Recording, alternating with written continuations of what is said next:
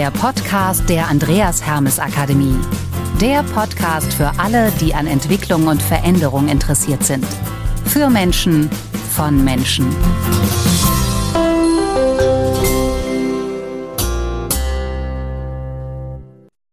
Und auch von mir ein fröhliches Welcome beim Trainer Talk, der Podcast mit Birgit Arnsmann.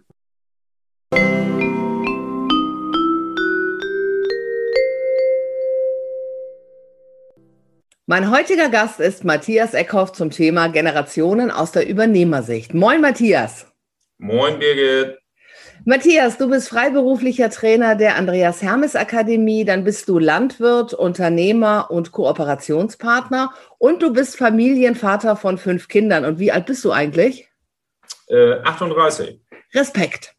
Und dann bist du Experte, wenn es darum geht, Pflanzen, Tiere und Menschen wachsen zu lassen.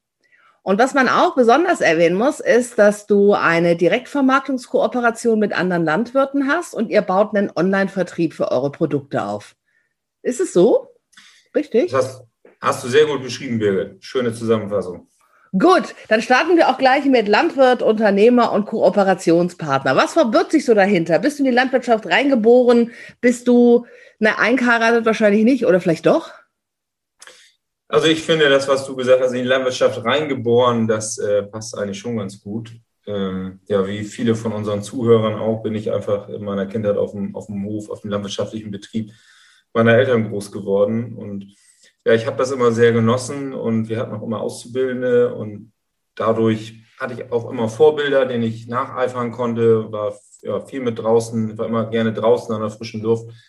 Habe das genossen, wenn ich auf Kartoffelacker stand und, und diese frisch gerodete Erde und die Kartoffel so ihren Duft verbreitet haben. Und das hat mich bis heute eigentlich nie losgelassen. Mhm. Und wenn du sagst, du hattest Vorbilder, was war denn so dein größtes Vorbild? Oder was ist es vielleicht auch noch? Wer ist es? Das ist ganz schwer, das auf ein Vorbild am Ende runterzubrechen. Am Ende waren es viele. Also es fängt schon an mit meinem Opa und meinem Vater. Den, den habe ich natürlich auch nachgeeifert und ähm, habe versucht, das dann auch so zu machen, äh, dass sie gesagt haben, das ist gut oder ja, wenn von denen dann halt ein Lob kam oder irgendwas, äh, es hat mich schon fasziniert. Aber auch die Auszubildenden dort konnte ich dann immer sehen, was man denn so machen kann, wie es nach der Schule weitergehen kann und äh, ja, den Weg bin ich dann am Ende auch nachgelaufen. Mhm. Wenn du ähm, sagst, dass du so dem Weg nachgelaufen bist und gerade auch deinen Opa erwähnst, der ja natürlich viel mit Generationen zu tun hat und wir heute darüber sprechen, was so aus Übernehmersicht wichtig ist, um den Betrieb wirklich gut zu übernehmen, was braucht es da deiner Meinung nach? Ja, auf jeden Fall ganz viel Vertrauen.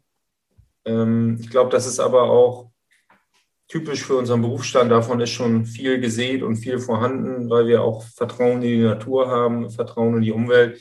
Wir können am Ende doch nicht alles selber beeinflussen. Und so sehe ich es, ist es bei einer Generationsübergabe auch. Und wenn dieses Vertrauen von beiden Seiten dann da ist, ähm, dann ist es am Ende wie guter Pflanzenbau. Dann muss man sich ein bisschen um den Bestand kümmern und ihn ein bisschen versuchen zu steuern und zu lenken und immer wieder auf den Bestand eingehen. Und dann wird am Ende eine gute Ernte dabei rauskommen. Und ähm, seit, wel seit welcher Zeit ist die gute Erde bei euch äh, da? Also ich meine, lief diese Übernahme ähm, total reibungslos oder gab es auch Situationen, wo du sagst, oh, da wurde es gerade kritisch? Ja, wir, wir, wir wirtschaften ja hier auf einem leichten Standort in äh, Nordwestdeutschland und ähm, der leichte Boden kann auch nicht unendlich viel Wasser speichern und da gibt es auch schon mal Trockenstress. Und äh, ich glaube, so äh, kann man unsere Hofübergabe auch äh, beschreiben, dass es durchaus Phasen gegeben hat, wo das Wetter extrem wüchsig war und wir auch überrascht waren, wie schnell äh, der Bestand sich entwickelt. Aber auf der anderen Seite durchaus auch Phasen, ähm, ja, wo es halt mal äh, Stress gab und wir uns nicht nur im Optimum befunden haben. Aber ich glaube, es gehört einfach dazu. Und das habt ihr selber aber, habt ihr das selber hingekriegt oder habt ihr euch auch von außen, ähm, manchmal ist ja so schlau, sich so einen Blick von außen auch zu holen, um so Situationen nochmal auseinander zu pflücken oder aus einer anderen Perspektive anzuschauen? Oder habt ihr es selber gemacht? Ja und nein. Das große Ganze haben wir schon selber erarbeitet, weil wir auch über Jahre schon gelernt haben, miteinander zu arbeiten. Äh, seitdem ich mit dem Studium durch bin, bin ich schon selbstständiger Unternehmer, konnte einen Teil vom Betrieb pachten und das hat mich auch sehr geprägt. Und dadurch und, äh, sind auch viele Kooperationen entstanden.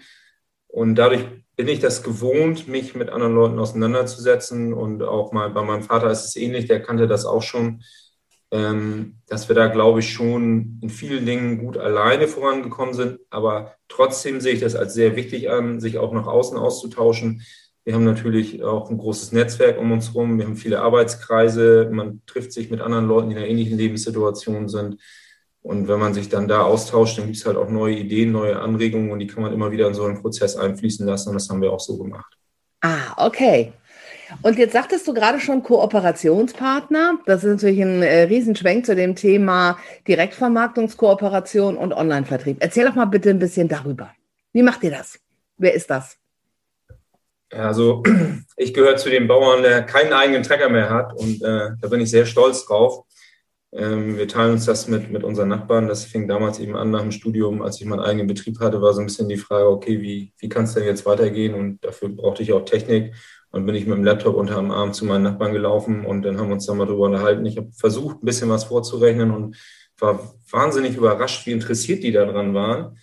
Ähm, ja, und dann haben wir das geschafft, gemeinsam da was zusammenzuführen. Und in dieser Rolle, Leute und Menschen zusammenzuführen, habe ich mich immer sehr wohl gefühlt. Das macht mir sehr viel Spaß.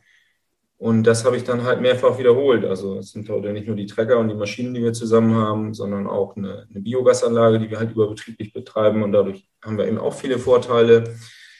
Ähm, und auch ja, eine fast flächendeckende Beregnung haben wir hier auf unserem Standort. Das ist auch eine ungewöhnliche Sache, aber für unsere Region. Aber auch wieder was, wo es einfach fantastisch gut ist, dass wir es nicht alleine machen, sondern mit unseren Nachbarn und Partnern zusammen.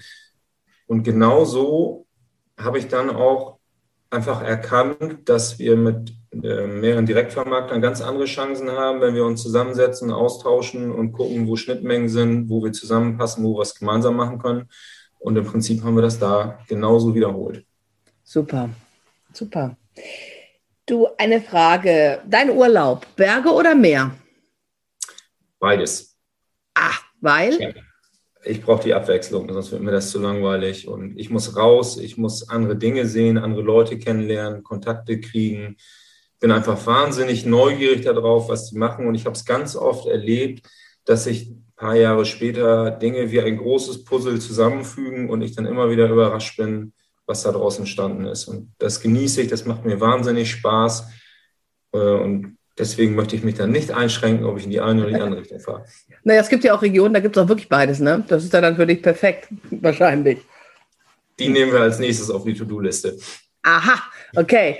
Du, ich habe mir 30 Fragen überlegt und nenn doch mal bitte eine Zahl zwischen 1 und 30 und die Frage stelle ich dir dann. Dann nehmen wir die 12. Die 12. Wenn du 80 bist, was waren die drei Meilensteine in deinem Leben, auf die du gerne zurückgucken wirst? Okay, zwei Meilensteine, die wird jeder andere wahrscheinlich auch erzählen. Das sind also auf jeden Fall, äh, dass ich meine Frau äh, kennengelernt habe, äh, die auch aus dem landwirtschaftlichen Umfeld stammt, die wir auch auf einer ganz klassischen landwirtschaftlichen Veranstaltung haben wir uns kennengelernt und äh, das ja, fasziniert mich heute noch und auch wie sie damit hintersteht und wie wir das hier gemeinsam vorantreiben, wie wir unseren Alltag zusammen haben. Das äh, ist schon etwas, was mir total wichtig ist, was ich sehr genieße das zweite, wie bei vielen. Darf ich, Entschuldigung, Entschuldigung, ja. Matthias, da muss ich ja gleich mal einhaken. Dass du bist ja aus Norddeutschland und, ne, und du sagst landwirtschaftliche Veranstaltung. Du kannst ruhig sagen, es war eine wilde Party. Ja, sicher. Also für ja. alle, die, die, die es wissen, das war die Teerfete in Celle, das organisiert die zweijährige Fachschule und da fährt man halt auf den Mittwoch hin und da sind wir mit einer Studententruppe dann halt mal von Nienburg von einem Seminar hingefahren und ja, wie man das so macht. Der und zack, Fahrer war riesig begeistert, dass ich Enrique kennengelernt habe. Er wollte schon eher nach Hause, aber naja, zur Hochzeit haben wir ihn auch eingeladen. Gut. Ja, und die zweite Sache sind halt meine Kinder. Da, das, das genieße ich sehr und ähm, ja, mit fünf Kindern haben, nehmen die auch sehr viel Raum im Alltag ein. Aber die sind halt extrem offen, die sind sehr dicht an mir dran, die sind sehr viel mit draußen und leben unseren Alltag mit. Und ähm, ja, das ist schon faszinierend, wenn dann der Auszubildende am Mittagstisch erzählt, der meinen dreijährigen Sohn mit auf dem Lenkautomatik gesteuerten Trecker mit hatte und sagt, naja, eigentlich hätte ich auch absteigen können. Äh, er hat sich das eine halbe Stunde lang angeguckt und am Ende weiß er jetzt, wie Tempomat aus, Maschine hoch, umdrehen mhm. und das Ganze wieder anschalten funktioniert das macht mich schon ein bisschen stolz und auch wenn man ihn dann sieht, wie stolz er da drauf ist, dass er gebraucht wird, dass er da was machen kann. Äh, Mit drei. Mit drei. Das ist schon toll. Und das, ähm, ja, das, das waren sie schon, ne? Die, nein, das waren sie gar nicht, die drei. Jetzt kommt der dritte. Ja, da wird es jetzt spannend, das weiß ich auch ja. nicht. Ach so. Naja, vielleicht in der das, Zukunft. Da ist das dritte auch was, äh, dass, ich, dass ich halt so viel Freiheiten in meinem Beruf und in meinem Privatleben habe und äh, dass ich das machen kann und ja, ich mich so frei entfalten kann. Und vielleicht ist es auch irgendwann mal das, dass ich Menschen was zurückgeben konnte von den Freiheiten, die ich habe, sei es die Auszubildenden, die hier sind, die ich mit fördern kann, oder auch wenn ich Trainings über die Andreas Helmes Akademie mache, ähm, dass ich Menschen wachsen lassen kann. Ich glaube, das wird auch was sein, wo ich mit 80 drauf zurückgucke und sage, Mensch, gut, dass du das gemacht hast, das hat Spaß gemacht und das war, war richtig. Mhm, sehr schön. Zum guten Schluss, bitte vervollständige doch mal den Satz, zufrieden bin ich, wenn. Ich glaube, da passt, zufrieden bin ich, wenn ich meinen Alltag habe, weil das eigentlich genau das vereint, was mir am meisten Spaß macht, was ich genieße, wo ich drin aufgehe und was mir halt sehr viel Erfüllung gibt. Äh, ja, ich glaube, das ist passend. Mhm. Das war er, der Trainer Talk. Heute mit Matthias Eckhoff zum Thema Generationen aus der Übernehmersicht. Danke dir, lieber Matthias. Danke, Birgit. Und natürlich auch danke an unsere Zuhörenden. Bis zum nächsten Mal, wenn es wieder heißt Trainer Talk, der Podcast mit Birgit Arnsmann. In der Zwischenzeit schaut gerne mal auf unsere anderen Podcasts auf allen gängigen Plattformen oder auch natürlich im Netz auf der Homepage der Andreas Hermes Akademie.